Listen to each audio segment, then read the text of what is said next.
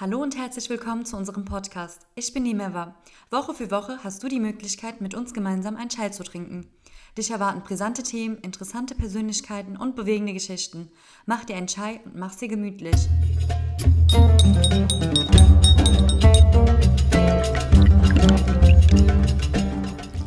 Hallo zusammen und herzlich willkommen zu unserer neuen Podcast-Folge auf einen Chai mit Asia.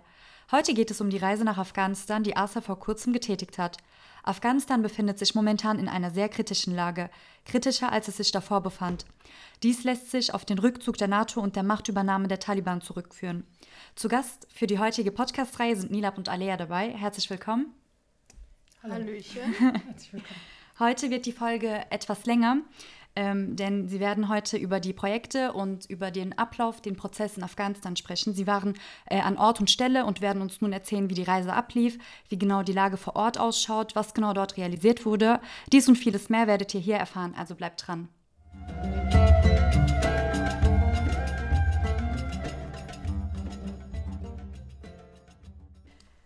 Nilab, für die, die zum ersten Mal reinhören, möchtest du dich kurz vorstellen? Ja, ich bin die Nilab, äh, ich bin äh, die Vorstandsvorsitzende von ähm, Asia e.V., gleichzeitig auch äh, Fieldworkerin ähm, in Afghanistan und bin für das Projekt Gremium zuständig. Hallo Alea, du bist heute auch zum ersten Mal dabei. Ähm, du bist zum ersten Mal zu Gast bei uns. Magst du dich auch kurz vorstellen? Ja, hallo, ich bin die Alea. Ich bin Fotografin, Menschenrechtsaktivistin und Nothelferin. Seit 2015 bin ich in verschiedenen Krisen- und Kriegsländern, aber auch in Flüchtlingslagern unterwegs und unterstütze ja, Hilfsorganisationen bei ihrer Arbeit auf ganz äh, vielfältige Art und Weise. Ich versuche hier in Deutschland mitgebrachte Fotos und ähm, äh, Begegnungen sowie Interviews zu teilen, um eben Rassismus vorzubeugen und für ein besseres Verständnis zu werben. Mhm. Danke sehr. Ähm, wie habt ihr euch kennengelernt, du und Ilab? Wir haben uns in äh, Bosnien kennengelernt tatsächlich, mhm. als wir ähm, auf, Camp, äh, auf Camp Lipa waren. Mhm. Äh, da waren wir ja mit Asia vor Ort, um zu gucken, ob wir da irgendetwas auf die Beine stellen können. Und die Alea war da auch unterwegs und hat dort äh, mit einer Hilfsorganisation zusammen vor Ort äh, mit angepackt. Sie, hat auch, sie haben auch wahnsinnig viele äh, Sachspenden rübergebracht und haben das an die Leute verteilt. Und da haben wir uns kennengelernt. Wir saßen dann bei einem Abendessen zusammen. Und dann äh, habe ich erzählt, dass ich aus Afghanistan komme und dort arbeite. Und Alea meinte, ja, das äh, ist eines ihrer größten Träume gewesen, mal nach Afghanistan zu reisen und das auch mal äh, dort vor Ort irgendwie auf, etwas auf die Beine zu stellen. Und ähm, Genau, und dann habe ich ihr gesagt, ja, dann komm doch mit. Und äh, ein paar Monate später ist sie mitgekommen. So hat sich das also ergeben. Cool.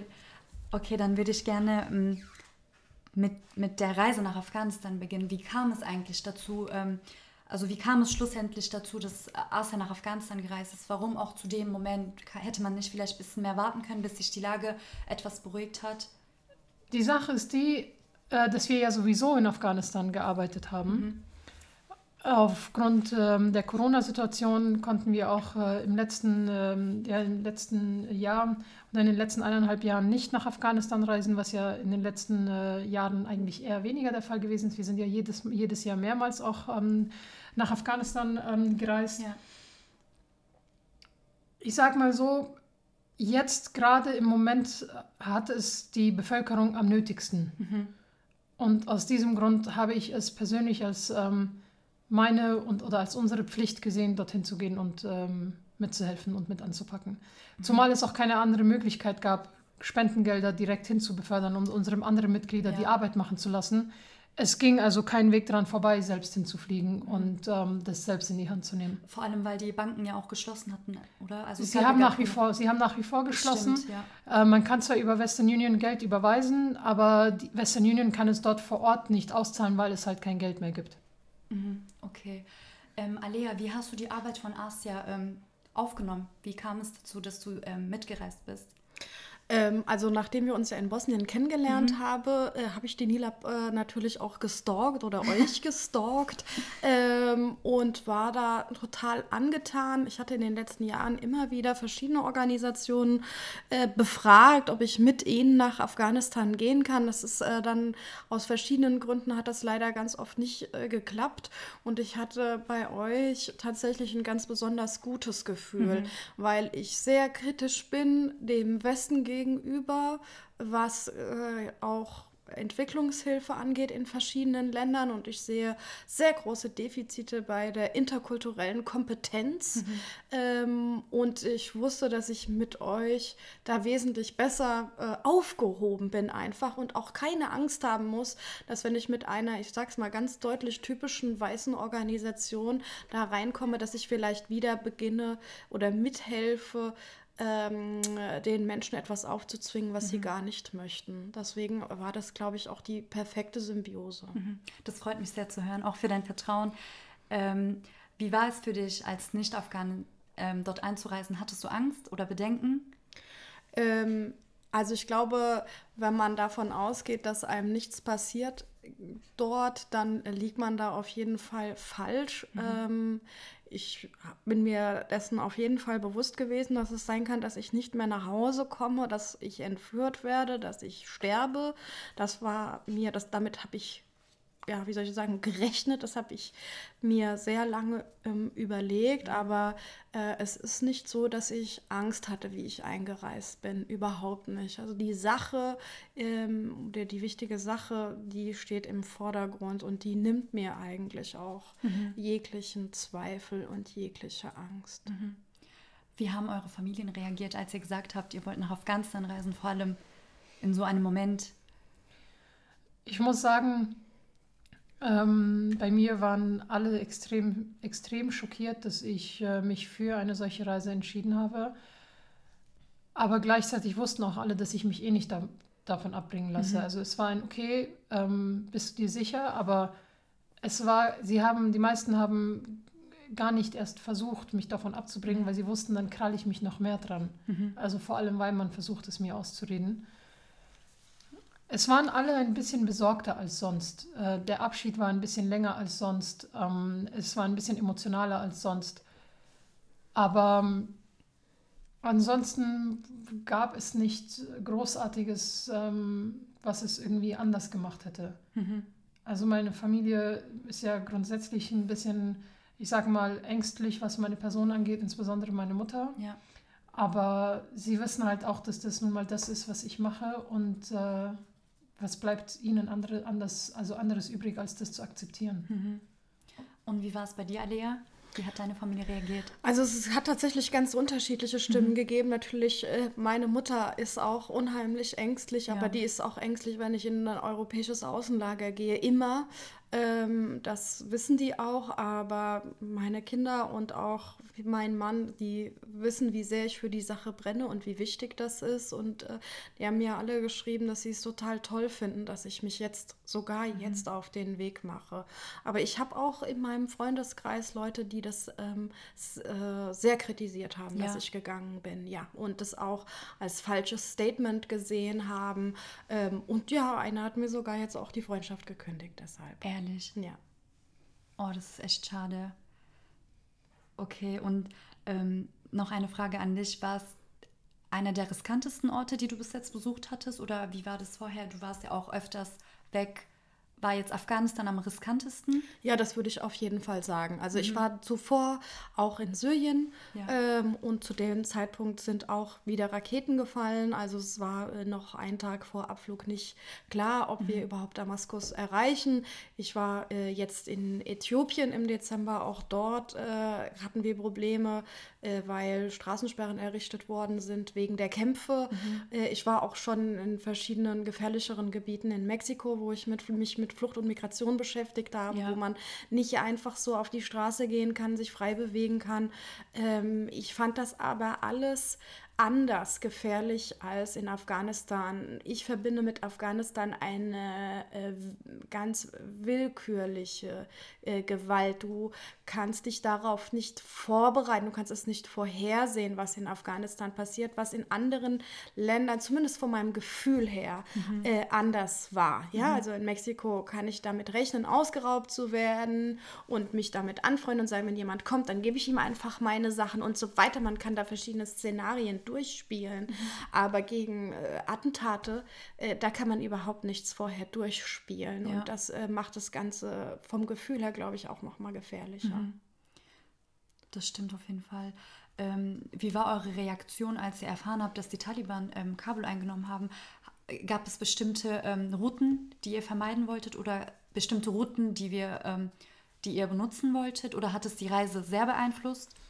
Ähm, ich muss sagen, was ich am Anfang nicht wusste, ist, dass ähm, die Tatsache, dass die Taliban eigentlich dort, äh, dort ist oder auf der af afghanischen Seite ist, hat diese Reise für uns als Frau eigentlich sicherer gemacht, einfach weil wir durch die ganzen Kontrollposten aufgrund unseres Geschlechts durchgewunken wurden, weil mhm. sie nicht mit Frauen reden und äh, geschweige sie kontrollieren oder sowas. Ähm, Sie haben jetzt äh, nicht unbedingt die Reiseroute oder so bestimmt, einfach weil die, die Taliban sind ja überall im Land. Also egal über welches, ähm, über welches Nachbarland wir eingereist wären, mhm. auf der anderen Seite hätte uns die Taliban erwartet.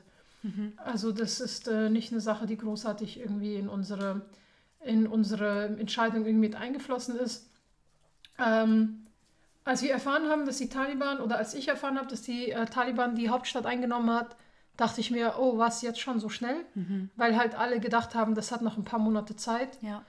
Aber es kam halt alles, es kam alles sehr plötzlich, aber nur weil es plötzlich kam, kam es nicht überraschend.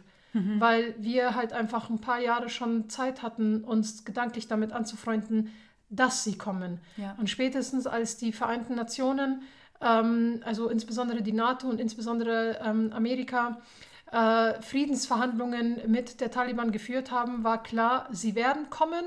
Wann sie kommen, ist unklar, aber dass sie kommen, das war klar.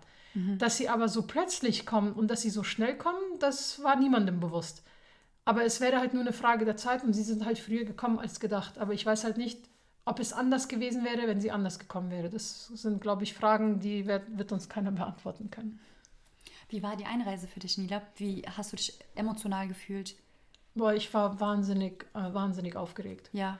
Ich war wahnsinnig aufgeregt, einfach weil du, wenn du alles nur aus den Medien kennst mhm. und ähm, einreist als Frau, du fühlst dich wahnsinnig hilflos und wahnsinnig schutzlos. Du bist denen einfach absolut überlassen und du mhm. hast das Gefühl, dass jeder, der ein Mann ist, einfach ganz frei über deinen Kopf entscheiden kann.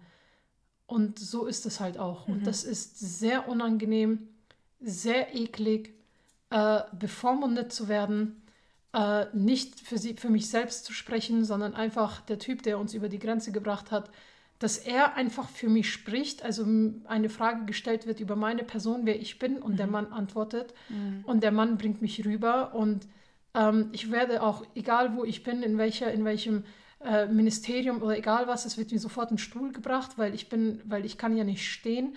Es ist sehr, also ich bin halt die ganze Zeit so, so ein kleines hilfloses Ding und mhm. äh, das beschützt werden soll. Es hat vielleicht irgendwo eine Erklärung, aber es, es, es ist halt sehr schwierig, wenn man wenn man von hier rüberkommt und dann mit solchen Situationen irgendwie ähm, konfrontiert wird. Das mhm. ist nicht schön. Mhm. Und auch so ein Grenzübergang, ja, mit jetzt musst du aber dein Gesicht bedecken und in Aleas Fall, jetzt musst du aber die Burka tragen. Ähm, jetzt und Alea wurde dann in so einen Schubkarren gesetzt, ja, und jetzt musst du und dann halt rüber geschoben, weil sie äh, also quasi, also das ist einfach nicht einfach. Ja. ja. also du sitzt dann einfach in so einem Schubkarren und dann wirst du halt einfach über die Grenze geschoben und hast dann eine Burka an, kannst nicht richtig sehen, kannst, siehst deine Koffer, dass deine Koffer äh, geöffnet werden, ja. kannst aber nichts sagen, siehst, dass deine Kleidung durchwühlt werden, was übrigens auch total untypisch ist, weil eigentlich kontrollieren sie nicht die mhm. Koffer der Frau. Aber es ist halt einfach absolut krass, was du für eine Willkür ausgesetzt bist. Mhm. Und das halt, und jetzt musst du dir halt vorstellen, die ganze Zeit, die ganze Zeit, die ganze Zeit, das ist unglaublich anstrengend. Ja Das ist unglaublich schwer. Mhm. Wie war die Reise besonders für dich, Alea? Warst du zum ersten Mal in Afghanistan? Ja, also ich äh, versuche das ja, wie gesagt, schon äh, sehr, sehr lange. Ähm, wir hatten ja schon auch äh, Flugtickets an dem Tag, an dem mhm. in Kabul der Flughafen dann leider gesperrt mhm. worden ist. Ähm, das war für mich übrigens eine ganz unerträgliche Zeit. Also ich verfolge die Lage in Afghanistan schon wirklich sehr lange und ähm, je mehr es zu diesem Punkt jetzt hier gekommen ist, desto unerträglicher fand ich es da zusehen zu müssen und selbst nicht irgendwie aktiv etwas dagegen tun zu können. Also es war für mich tatsächlich die letzten zwei Jahre ähm, unerträglich, immer unerträglicher. Mhm. Von daher ähm, war ich unheimlich dankbar wie ich endlich in Afghanistan angekommen ja. war. Es war, es ist wirklich so, das ist ein großer Traum für mich gewesen, mhm. weil ich eben einfach diese vielen Geschichten von Afghanen kenne, diese wirkliche endlose Leidensgeschichte. Auch jetzt hier noch so viele, die in Deutschland die, die, die Elendslage an den europäischen Außengrenzen überstanden haben, die jetzt hier äh, deren Asyl, neue Asylverfahren vom BANF gar nicht erst bearbeitet werden, die mhm. wieder in einem bürokratischen Limbo hängen mit drohenden Abschiebungen und so weiter. Das ist ein Psychoterror für die Menschen. Ja, ja und ähm, ich habe halt einfach gedacht, dass es am nachhaltigsten ist, wenn ich versuche, in irgendeiner Weise in Afghanistan etwas zu tun und auch in Deutschland etwas zu tun, dass mhm. wir die Lage besser einschätzen können, dass wir Menschen, die aus Afghanistan bis hierher fliehen, ja. dass die ähm, besser verstanden werden. Wir ja. haben ja ganz schreckliche Vorurteile äh, über Menschen aus Afghanistan und ähm, das weiß ich und ich weiß, was das für den Menschen bedeutet. Mhm. Ja, ja. Äh, deswegen, wie ich in Afghanistan angekommen bin, ähm, ich hatte große Angst an der Grenze. A, weil ich ja dieses viele Spendengeld auch dabei hatte, wo mhm. ich Angst hatte, vielleicht nehmen die mir das an der Grenze ab. Ja. Äh, vielleicht, wenn, wie sie meine Sachen durchwühlt haben und haben meine Kamera gesehen, habe ich gedacht, okay, jetzt kommen die unbequemen Fragen, vielleicht lassen sie mich jetzt nicht weiter. Ja. Das war der schlimmste Moment für mich. Es ist immer der schlimmste Moment. Ähm, was passiert, wenn man mich nicht meine Arbeit machen lässt? Ja. Ja, äh, und wie ich angekommen bin, wie ich über die Grenze war und hab, war ich einfach nur, ich habe ein bisschen geweint, weil ich so dankbar war, dass ich es geschafft habe. Du warst bestimmt auch sehr erleichtert, oder? Auf jeden dass Fall. Dass du deine Arbeit dann trotzdem machen konntest. Absolut. Was war das erste, als du, was, was hast du als erstes gemacht, als du angekommen bist? ich habe aus dem Fenster geguckt und geweint. Ja. ja, im Auto. Ich war wirklich so, ich konnte es, es hat auch ein bisschen gedauert, mhm. weil es, ich das nicht realisieren konnte, dass ja. dieser wirklich lange Leidensweg mit den Menschen und dieses ständige Probieren, bitte nimmt mich jemand mit, ich muss ja. dahin. Ähm, und viele Leute, die mir einen Vogel gezeigt haben und so, das ist, also ich kämpfe da auch einen eigenen Kampf, das muss mhm. ich ganz ehrlich sagen. Dass das jetzt endlich wahr geworden ist, mhm. äh, ähm, das hat Zeit gebraucht, dass ich das realisiert habe. Ähm, wie haben sich die Einheimischen, die Afghanen vor Ort, äh, gegenüber dir verhalten? Sehr freundlich. Ja. Also ich kenne das natürlich auch schon aus den Lagern, mhm. äh, dass ich immer sehr freundlich eingeladen werde zum Tee und so weiter. Und genauso mhm. habe ich das auch in Afghanistan empfunden. Sehr freundliches äh, Begegnen. Von Taliban genauso wie von Nicht-Taliban. Mhm. Ähm, was war das für ein Gefühl, wieder in der Heimat ähm, zu sein, das Land in so einem Zustand anzutreffen? Ich muss sagen, am Zustand hat sich eigentlich nichts äh, Großes verändert. Also das würde sonst ähm, aussagen, dass es davor den Afghanen wesentlich besser ging, was mhm. es ja nicht, was ja nicht der Fall war. Die Armut war gravierender, ja. die Arbeitslosigkeit war gravierender, aber ansonsten war alles genauso wie davor. Ja. Also es hat sich nicht äh, großartig verändert gehabt. Für mich war das schon ein schönes Gefühl, aber es war anders. Ich bin mit einem neuen Gefühl hingegangen, mit einem anderen Gefühl hingegangen. Ich hatte keine Angst, an einem Selbstmordattentat drauf zu gehen. Mhm. Das sind tatsächlich äh, gute Zeichen und positive Zeichen ja. gewesen für mich selber, ja. Aber ich hatte Angst an anderer Stelle. Ähm, ich hatte Angst um meine Reaktion bevor ich hingereist bin, weil ich nicht wusste, was mich erwartet, dass ich bevormundet werde, mhm. dass ich die ganze Zeit irgendeinen Mann für mich sprechen lassen muss, dass ich die ganze Zeit meine Entscheidungen mit einem Mann äh, irgendwie besprechen muss und dann diesen Mann meine Entscheidungen verkünden lassen muss. Mhm. Das dachte ich ja am Anfang. Aber ich bin sehr froh gewesen, dass ich das nicht machen musste und dass ich einfach ich sein konnte mhm. und einfach meiner Arbeit nachgehen konnte, meine Meinung sagen konnte, kritische Fragen stellen konnte mhm. Und wieder meine Meinung sagen konnte, meine Meinung sagen konnte, meine Meinung sagen konnte. Auch wenn sie vielen Leuten nicht gepasst hat. Ja. Auch wenn ich weiß, dass ich auch einige von den Taliban davon, äh, damit äh, vom Kopf gestoßen habe. Mhm. Aber ich wusste, es ist das Richtige. Ich hatte zwar in dem Moment, in dem ich gewisse Dinge geäußert habe, Angst, mhm. ähm, es zu sagen, aber es ist für mich wichtig gewesen, es zu sagen. Also man sollte ja die Wahrheit sagen, ja. selbst wenn die Stimme zittert. Ja. Äh, genau. Muss sehr bedrückend ähm, gewesen sein, oder? War es ja. ja. War es äh, bedingt schon, aber ich sag mal so, ich weiß, dass ich beim nächsten Mal, beim zweiten Mal ähm, besser oder noch besser mit der Situation umgehen kann, einfach ja. weil ich weiß, was mich erwartet und ja. dass ich schon, also dass ich, ich kenne die Situation, mhm. sie ist mir nicht mehr fremd. Mhm. Wo genau wart ihr in Afghanistan? Wir waren in Kandahar äh, im Süden, dann waren wir in Logar, dann waren wir in Kabul. Ähm, wir haben halt eine, eine gute Woche, was die Einreise und die Ausreise anging. Ähm, so mussten wir halt hinnehmen und mhm. hatten dann drei, drei Wochen vor Ort und waren dann so mit den drei Provinzen und haben dann ja. gearbeitet. Ähm, welche Projekte wurden verwirklicht? Also wir sind hauptsächlich für die Lebensmittelpakete hingegangen. Ja. Wir hatten äh, 55.500 Euro gesammelt, von dem ca. 12.500 oder so noch übrig sind. Mhm. Ähm, die Abrechnungen müssen aber noch gemacht werden. Äh, wir haben weit über 1100 Familien mit äh, Lebensmittelpaketen versorgen können. Äh, wir haben drei Brunnen gebaut. Ähm, wir haben uns allgemein eine, eine, einen Überblick verschaffen können, wie es im Gesundheitssektor im Land zugeht und mhm. was da auf uns die nächsten Monate ähm, auf uns zukommt. Und es hat uns auch sehr geholfen, dass wir uns als Verein oder als Organisation auch Schwerpunkte für die, nächste Jahre, für die nächsten Jahre, was unsere Arbeit angeht, setzen. Okay. Genau. Ähm, gab es Projekte, die vorher begonnen wurden, aber jetzt wegen der aktuellen Situation nicht beendet werden konnten? Habt ihr die abgecheckt oder gab es da was? Äh, nee. Gab es nee. nicht. Okay. Ähm, wie war eigentlich der Umgang mit der Taliban?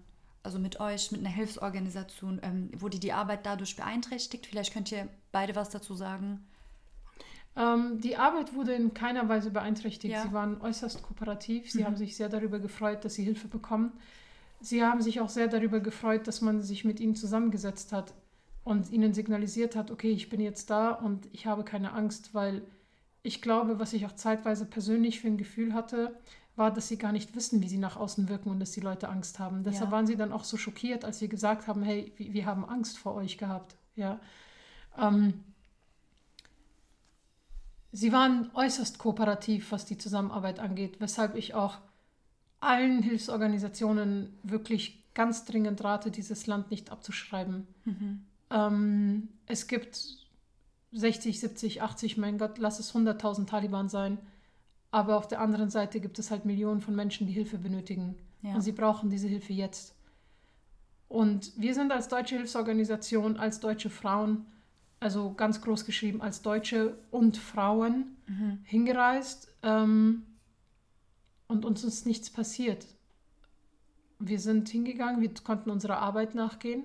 Wir hatten mit sehr, sehr vielen strukturellen Dingen hinten und vorne Probleme gehabt. Aber diese Probleme hatten wir oder hätten wir in, in Syrien oder in Palästina oder in anderen Ländern nicht weniger gehabt. Mhm. Ja, aber das sind Probleme, die man halt so hat, wenn man halt eine Frau ist. Ja. Aber ansonsten hatten wir keine strukturellen Schwierigkeiten seitens der Taliban gehabt, in keiner Weise. Uns wurde ein Auto zur Verfügung gestellt, wir konnten von A nach B fahren, mhm. wir konnten das Auto selber fahren. Äh, wir wurden, wurden, nicht die ganze Zeit von den Taliban begleitet, sie haben uns nicht auf, Tritt, äh, auf Schritt und Tritt verfolgt. Mhm. Ähm, sie haben uns jedes Mal nur angeboten, dass wenn wir Hilfe brauchen, wir uns an sie wenden können.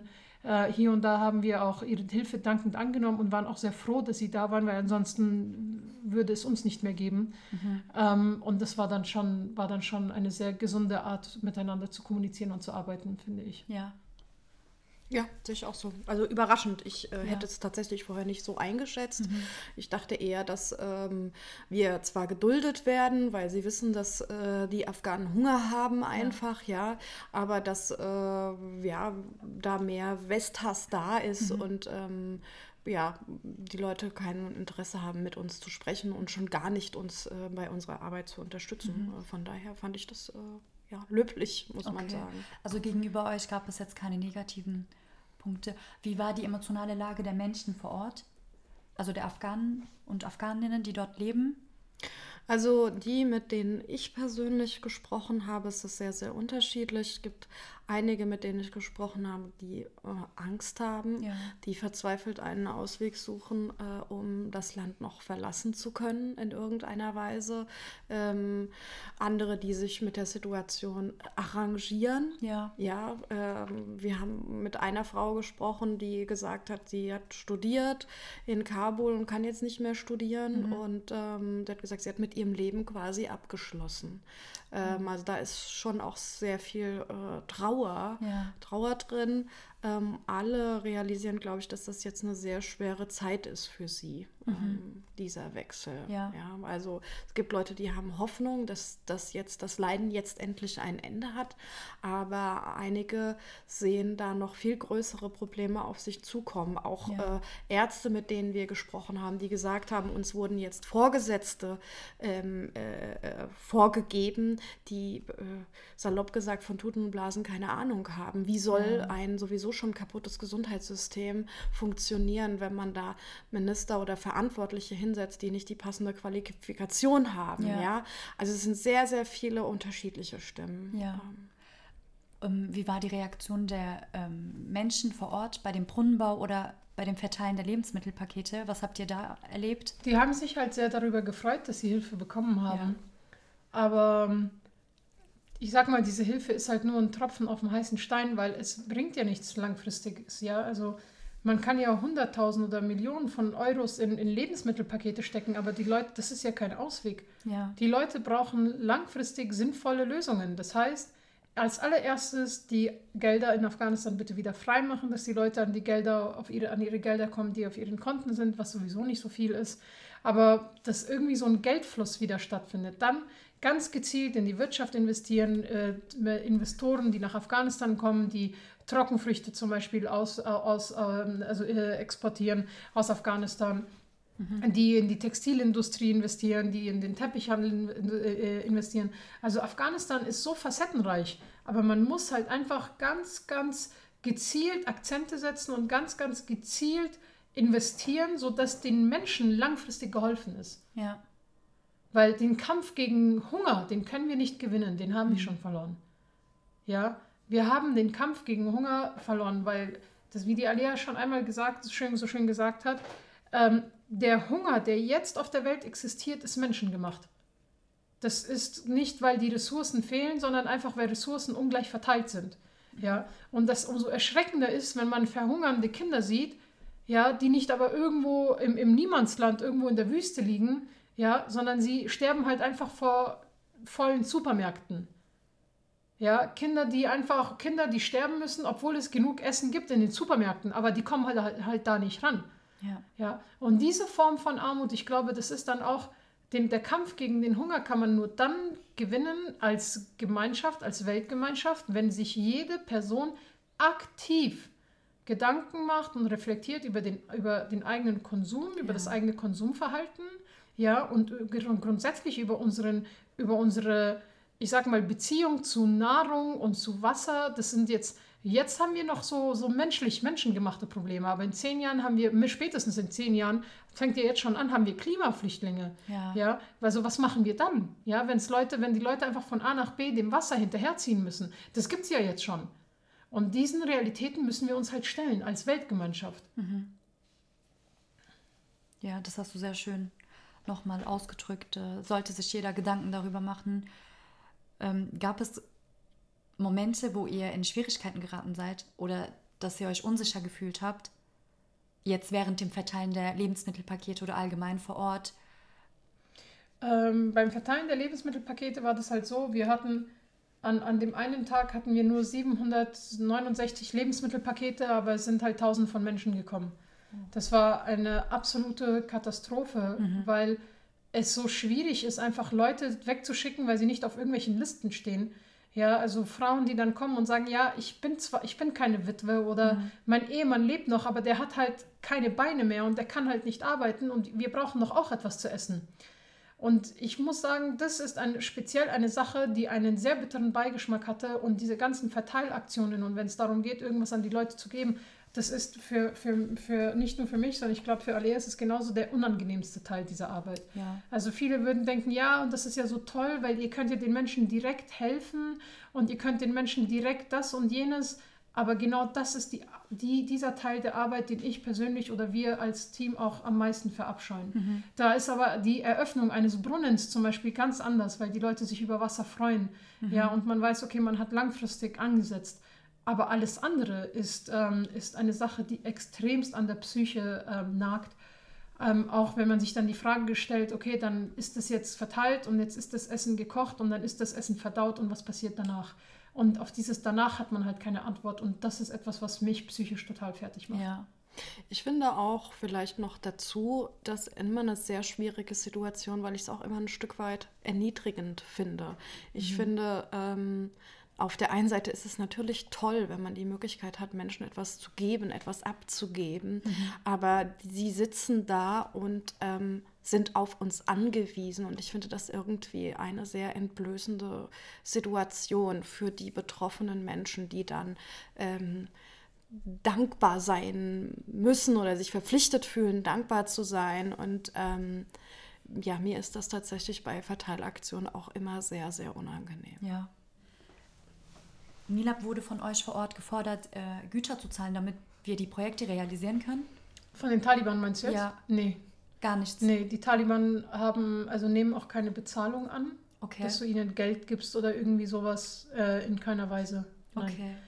Äh, Im Gegenteil, also selbst als wir noch Geld übrig hatten, also diese 12.000 Euro, äh, haben die zu keinem Zeitpunkt gesagt, ja, lasst uns die Gelder da, wir machen das für euch. Das mhm. hat, war in der äh, alten Regierung gang und gäbe sondern die meinten dann einfach, nimmt bitte alles mit, was ihr so habt und dann könnt ihr ja beim nächsten Mal kommen und weiter austeilen. Ja. Also nichts dergleichen wurde von uns verlangt. Okay. Sind neue Projekte während des Aufenthalts gestartet worden? Äh, neue Projekte, wir haben uns Gedanken über neue Projekte gemacht. Wir waren halt in einigen Krankenhäusern. Äh, die Krankenhäuser sind halt äußerst miserabel ausgestattet, beziehungsweise eigentlich gar nicht ausgestattet. Mhm. Es gibt zum Beispiel in einer Stadt von Kandahar, äh, also Kandahar selber, ein Krankenhaus, wo fast drei Millionen Menschen ein- und ausgehen. Ja, das ist mhm. ein staatliches Krankenhaus mit nur einem Dialysegerät. Gerät. Wow. Ja, das ist ein äh, Krankenhaus, das eine, ähm, ein, ein X-Ray-Gerät hatte, ein Röntgengerät äh, hatte, was aber jetzt nicht mehr funktioniert und deshalb die Leute für einen Knochenbruch nach Kabul geschickt werden. Ja, und das sind also Krankenhäuser, die absolut zerbombt wurden. Und da sieht man halt auch einfach, dass südlich von Afghanistan, ja südlich von Kabul, einfach abgeschottet gewesen ist von alles und jedem und jeder Form von Hilfe auch. Also egal welche Hilfe ins Land gekommen ist, es ist kaum bis gar nichts in den Süden gelangt. Und da ist auch die Armut gravierender, da sind auch die strukturellen äh, Schwierigkeiten sehr, sehr schwerwiegender. Da ist auch die Situation von der Frau auch eine ganz andere, weil du siehst keine einzige Frau im Süden mhm. ähm, ohne Burka beispielsweise, ja ohne Komplettverschleierung. Äh, da, da ist einfach im Allgemeinen die Atmosphäre zum Beispiel ganz anders als in Kabul oder in Mazar oder in Herat oder in den anderen Großstädten im Norden. Und ähm, genau. Okay ähm, Alea, hat die Reise deine Arbeit äh, beeinflusst? Oder was hast du dazu gewinnen können? Oh, ich bin immer noch tatsächlich am Verarbeiten. Ja. Ähm, ich habe auch im Vergleich zu anderen Reisen gar nicht so viel aufgeschrieben. Normalerweise schreibe ich immer sehr viel. Ja. Und ich merke, dass sich mein ähm, Horizont explosionsartig erweitert hat und dass ich das erstmal alles einsortieren muss. Ähm, mhm. Das hat auf jeden Fall ähm, mich verändert, meine Einstellung auch ähm, verändert. Jetzt nicht grundlegend, weil ich natürlich auch schon ähm, mich sehr stark mit dem Land und mit dem Leid der Leute vorher beschäftigt habe. Ja, ja? Okay. Ähm, aber natürlich, und das ähm, spornt mich auch an, weiterzumachen. Mhm. Ganz stark. Wie war die Rückreise eigentlich? Gab es Komplikationen oder wie war es, Afghanistan zu verlassen? Nila, wie waren deine Gefühle? Es ist extrem schwierig, weil du ein schlechtes Gewissen hast. Ja. Also ich habe die komplette, die komplette Fahrt über fast geheult, ich habe den Flug über geheult, ich habe am Abend vorher geheult. Ich habe, als ich angekommen bin, geheult. Ich habe die Tage danach geheult. Du hast ein solch, solch ein schlechtes Gewissen, was dir halt einfach den Atem raubt. Ja. Weil du das Gefühl hast, Leute zurückzulassen. Du hast äh, das Gefühl, du hast dieses schlechte Gefühl ab, du hast dieses Gefühl abzuhauen, unfertig, also nicht fertig zu sein und einfach zu gehen. Die Option zu haben, einfach Leid zu sehen und sich umzudrehen. Ja, die Option zu haben, einfach mit einem Pass in den nächsten Flieger zu steigen und einfach zu gehen. Du kannst einfach eine komplette Situation, vor einer kompletten Situation einfach fliehen. Ja. Und jetzt musst du dir mal vorstellen, wenn du den afghanischen Pass hast, du kommst, du kommst, du kannst nirgendwo hin. Du bist, du sitzt dort fest. Im wahrsten Sinne des Wortes, du sitzt dort fest. Und das ist eine absolut, absolut schwere Entscheidung für mich gewesen, wieder zurück in den Flieger zurückzusteigen. Extrem. Ich glaube, ich habe nur, also es war einfach, es ist einfach nicht leicht gewesen für mich. Wärst du lieber länger geblieben? Und ich glaube, das ist halt diese Sache, ich glaube nicht. Nein? Nein. Nicht so. Nicht m- unter solchen Umständen. Es ist für mich, steht für mich absolut nicht zur Frage, wieder dorthin zu ziehen. Ja. Das habe ich auf jeden Fall vor, inshallah. Die Sache ist nur die, ob es so viel Sinn gemacht hätte, jetzt dort zu bleiben. Und ich glaube, daher kommt auch so ein bisschen dieses schlechte Gewissen, dass man ein Stück weit sich denkt, okay, die Menschen dort vor Ort müssen sich irgendwie mit der neuen Situation zu arrangieren. Ja. Aber ich habe eine Wahl, also wer bin ich, die darüber entscheiden kann oder darf oder soll oder überhaupt eine Meinung dazu haben darf, wo oder unter welchen Umständen die Menschen leben wollen oder nicht. Das ist sehr schwierig. Wie war es für dich, Alea? Ich wäre tatsächlich gerne noch länger geblieben, aber ich habe ja auch äh, nur begrenzte finanzielle Mittel und natürlich habe ich auch äh, die gleichen Gefühle wie die Nilab. Das habe ich aber auch bei jedem Projekt, Ja. aus jedem Land, aus dem ich gehe, wo ich, ähm, äh, wo man Elend zurücklässt, ähm, hat man ein schlechtes Gewissen und man fragt sich, warum darf ich gehen und der andere nicht. Das ist ganz schrecklich, zumal wir ja auch mit Menschen gesprochen haben, die, die Angst um ihr Leben haben und ich habe keine Angst um mein Leben und kann gehen und er muss bleiben, ja. Also das ist, ähm, da kämpft man schon miteinander. Aber es gibt ja äh, diese Option, dass wir bald wieder dorthin fahren Ja. und ich möchte die Zeit hier zu Hause auch nutzen, um für die Menschen etwas zu tun, noch mehr meine Community aufwecken, noch mehr Geld sammeln, um dann äh, noch effektiver, noch besser helfen zu können. Und das Ja. ähm, tröstet einen oder tröstet mich zumindest so ein Stück weit Ja. jetzt über dieses schlechte Gewissen. Wie waren deine Gefühle, als du dann wieder zurück warst in Deutschland? Wie hast du dich gefühlt? Ähm, wenn ich nach Hause komme, habe ich eigentlich, spielt sich immer das gleiche Szenario ab. Ich bin erstmal ähm, erschöpft, mag gar nicht reden, mag alleine sein. Ähm, und dann kommt Wut äh, bei mir hoch, Enttäuschung, äh, weil es viele Menschen nicht interessiert. Und weil ich merke, dass mein Wirkungskreis, auch wenn ich mich da sehr hart äh, anstrenge, doch viel zu klein ist, um wirklich einen großen Unterschied zu machen. Ähm, das, das ist so ein eigener Kampf, den ich dann immer ausfechte mit mir selbst, bis ich das dann geschafft habe, daraus trotzdem Motivation zu ziehen und zu sagen, jetzt erst recht. Gibt es irgendwas Bestimmtes, wie du dich motivieren kannst, wenn du von einer so einer Art Reise wieder zurückkommst? Ich brauche auf jeden Fall ähm, Zeit. Ja. Das, ähm, ich habe in der Vergangenheit das öfter gemacht, dass ich mir diese Zeit nicht ge- gegeben habe, äh, sondern mich weiter gepeitscht habe und dann breche ich irgendwann zusammen und dann kann ich auch nicht mehr ähm, so die Arbeit leisten, wie ich, äh, wie ich, wie ich überzeugt bin. Ja. Ähm, und äh, wenn ich meine Zeit und meine Ruhe bekomme, es dauert so eine gute Woche, Ja. ähm, dann komme ich auch wieder in Fahrt. Also das ähm, mittlerweile habe ich da so viel Erfahrung, Ja. dass ich mich auf mich selbst verlassen komme, dass ich äh, da auch wieder in die Spur komme. Mhm. Wie waren deine Gefühle, Nilab? Bei mir ist es Ohnmacht. Die ersten Tage liege ich oder würde ich gerne rumliegen. Die Sache ist die, Alea ist da, glaube ich, schon ein bisschen reflektierter und erfahrener auch als ich, weshalb sie mir auch sehr oft nahelegt, mir die Zeit zu nehmen. Aber ich nehme mir diese Zeit einfach nicht. Ich, Ja. ich bin dann tatsächlich diejenige, die sich auspeitscht. und irgendwann dann merkt, es funktioniert nicht, weil mein Kreislauf schlapp macht, weil ich wieder Panikattacken bekomme, weil ich wieder schwitzige Hände bekomme, ich so neben mir stehe, ich absolut gestresst bin, gereizt bin, wegen den kleinsten Sachen anfange rumzuschreien und das an andere rauslasse, dass ich dann merke, okay, es muss irgendeinen anderen Grund haben. Ja, also dieser, dieser, dieser Punkt, dieser Aspekt mit den Panikattacken, das hatte ich im letzten Jahr ja sehr ja, stark gehabt. Ja. Äh, dieses Gefühl zu haben, festzustecken. Und ich versuche es tatsächlich dieses Mal anders, indem ich jetzt nächste Woche zu meinen Eltern fahre, nach München fahre, zu meinen Freunden fahre, zu meinen Schulfreunden fahre, meine ja. alte Schule besuche. Ich mir bewusst diese, diese sieben, acht Tage nehmen werde und nicht arbeite mhm. und bei diesem oder während dem Nichtarbeiten die Arbeit zu verarbeiten. Mhm.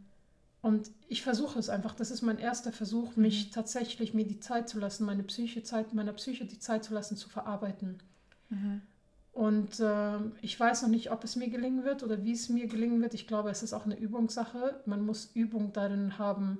Oder das ist so wie Meditieren, glaube ich. Mhm. Man kann erst mal zwei, drei Minuten meditieren und dann mal fünf Minuten, dann mal zehn Minuten und dann gibt es so Leute, die meditieren eine Stunde. Und ich glaube, ich glaube, ich muss mich da herantasten, aber mhm. meine Psyche braucht das. Ja. Es ist ja auch so, man muss sich halt immer fragen, wie hat man den längsten Atem? Es mhm. nutzt überhaupt nichts, dass die, die Lab sich in zwei Jahren einen Burnout hat oder einen Herzinfarkt ja. oder zusammenbricht. Oder äh, wenn sie es körperlich nicht äh, zusammenbricht, dann ähm, psychisch, dass man so frustriert ist, dass man den Glauben verliert, an mhm. etwas ändern zu können. Und dem muss man vorbeugen. Ja. Und ähm, das ist eine Erkenntnis, die ich auch gewonnen habe. Und seitdem schaffe ich das auch zu entspannen zu Hause, eine, mir ein warmes Bad einzulegen und das, diese Zeit für mich zu nutzen, weil ich sage, auch das hilft mir, mehr Kraft zu haben mhm. für diese Aufgabe, dass ich das auch in fünf und in zehn und in 15 Jahren noch, noch erledigen kann. Mhm. Wenn ich mich jetzt hier verbrenne, wenn ich jetzt hier kaputt gehe, dann habe ich den Menschen nicht geholfen. Ja, ja das stimmt. Also würdest du auf jeden Fall nochmal nach Afghanistan fliegen, mit oder ohne Asia? Auf jeden Fall. Ich ja. finde das äh, ganz, ganz äh, wichtig. Ja. Also es ist da so viel Aufklärungsarbeit mhm. nötig und ich sehe das jetzt bei den Reaktionen meiner ersten Bilder, ja. die ich auf Social Media gepostet habe, wie viel Unwissenheit da in meiner ja vorwiegend weißen Community, die ich da habe, äh, wie wenig die Menschen wissen. Wie, ähm, da ist noch ganz viel Bedarf. Ja. Und ich hoffe ja, ja auch mit meiner Arbeit äh, in der Zukunft noch mehr in Schulen gehen zu können. Ja. Da ist ähm, durch die Digitalisierung meiner Meinung nach auch noch mal viel stärker eine Verbindung verloren gegangen. Wir junge Menschen, äh, die jetzt in, in Deutschland groß werden, die haben ja gar keine richtige Berührung mit Armut. Mhm. Sie haben keine Berührung mhm. mit Verzweiflung. Sie ja. wissen gar nicht, wie das ist, keine Wahl zu haben. Das kennen die nicht. Ja. Ähm, und das macht eine gewisse oder das, das äh, produziert eine gewisse Überheblichkeit der mhm. Menschen auch mhm. und ein totales Unverständnis. Ich benutze da sehr gerne dieses äh, Zitat, was die Marie Antoinette mal gesagt haben sollte, wie ihr Volk verhungert mhm. ist und ein Sprecher kam und gesagt hat, äh, die Menschen stehen draußen und haben kein Brot mehr und sie hat gesagt, dann sollen sie Kuchen essen. Ja, ja und so ähnlich passiert das jetzt äh, in unserer Gesellschaft Gesellschaft auch. Wir können uns nicht mehr vorstellen, wie es ist, keine Wahl zu haben, nicht in die Schule gehen zu können, nicht zu wissen, was heute Abend auf dem Abendbrotstisch ist und was das für den Menschen bedeutet. Ja. Und äh, das ist ganz wichtig, da, dass wir das oder dass ich das den jungen Menschen näher bringe, dass mhm. man sich mehr ineinander hineinversetzen kann. Finde ich sehr toll. Danke dafür, Alea. Ihr habt ja eben erwähnt, dass wir noch weitere Projekte in Afghanistan planen. Wissen wir schon was? Könnt ihr ähm, vielleicht was wir sagen? werden auf jeden Fall die nächsten Jahre unseren Fokus auf, ähm, äh, auf den Gesundheitssektor ähm, legen. Mhm. Das ist sehr, sehr wichtig, weil egal, was man den Leuten zu essen gibt, wenn sie keine Möglichkeit haben, äh, sich ärztlich behandeln zu lassen und einfach krank sind, dann bringt ihnen das beste Essen auch nichts.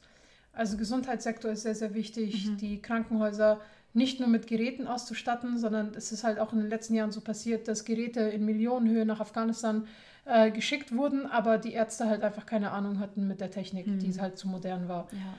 Und da braucht man halt einfach Human Resources. Man muss halt Ärzte mitschicken, Krankenschwestern mitschicken, technische Assistenten mitschicken, die den Leuten dort zeigen, aha, so betätigst du das, das ist ein Anknopf, das ist ein Ausknopf, das muss damit verbunden sein, damit kann man das ausdrucken. Ja, nicht einfach nur Gelder stumpf hinschicken oder Geräte stumpf hinschicken und den Leuten halt keine Anweisung geben, wie sie das äh, benötigen. Ja. Ja, das erinnert mich dann immer an so eine, so eine Geschichte. Ich weiß nicht, ob das jetzt äh, eine schwedische Organisation gewesen ist oder ein, also es war auf jeden Fall irgendwas, irgendwas ähm, aus, dem, aus dem Norden äh, oder eine norwegische. Sie haben in Uganda irgendein Projekt gestartet und dann sind die dorthin gegangen und haben gesehen, aha, so viele unterernährte und mangelernährte Kinder, die halt nicht so viel zu essen haben und so, äh, haben dann so viele Firmen und so angeschrieben, haben auch sehr viel Geld gesammelt und haben dann mit diesem Geld äh, Smoothie Maker gekauft und haben das dann dort rüber gespendet. Ja. Und dann haben sie halt einfach irgendwo nach Uganda, nach Uganda, ja, äh, hunderttausende Smoothie Maker geschickt. Also die haben ja nicht mal Strom dort.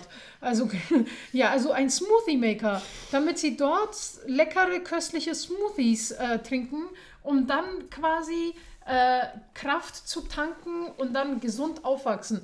Ja, also man muss gezielt, gezielte Entwicklungshilfe leisten, immer mit den Menschen vor Ort, weil die Menschen vor Ort wissen, aha, das brauchen wir, das habe ich gerade nicht. Ja, das ist genauso wie wenn man sich mit jemandem unterhält, ja, der und der in Afghanistan, der war ja total arm. Ja, aber warum war der denn arm? Ja, der hatte keinen Fernseher.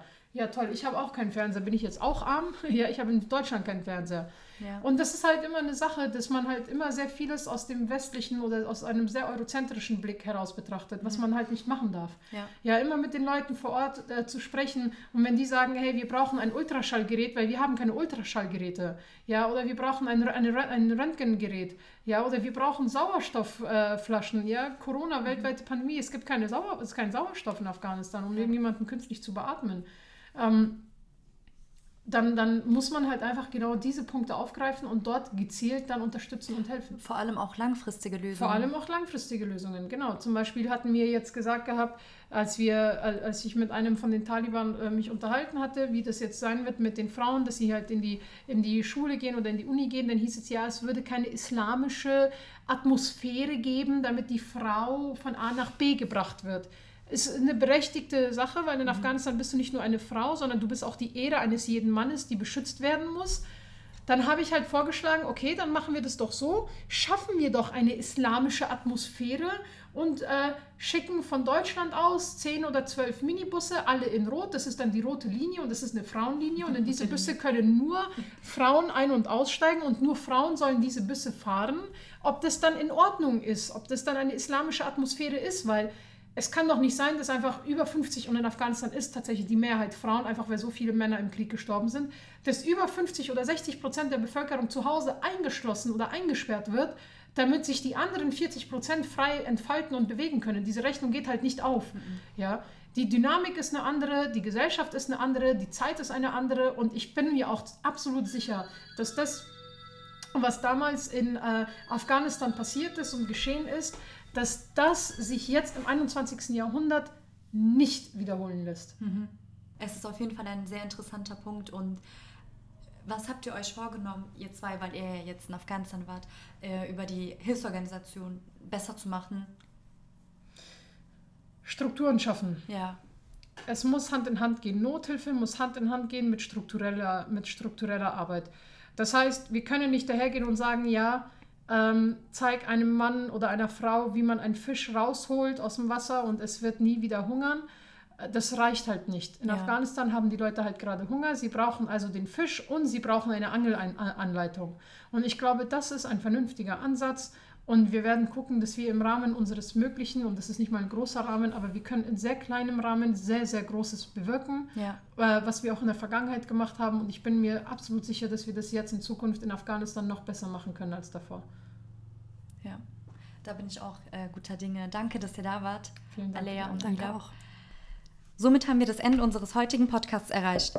Falls ihr an Asia interessiert seid, sei es als Helfer oder Sponsor, könnt ihr uns gerne über YouTube, Facebook, Instagram, TikTok kontaktieren oder besucht unsere Webseite. Ihr könnt uns auch unter der E-Mail-Adresse chai.asia.net erreichen, um Fragen bezüglich der Folgen zu stellen oder einfach eure Wünsche und Kritik zu äußern. Wir freuen uns über eure Feedbacks. Danke fürs Reinhören und bis zum nächsten Mal.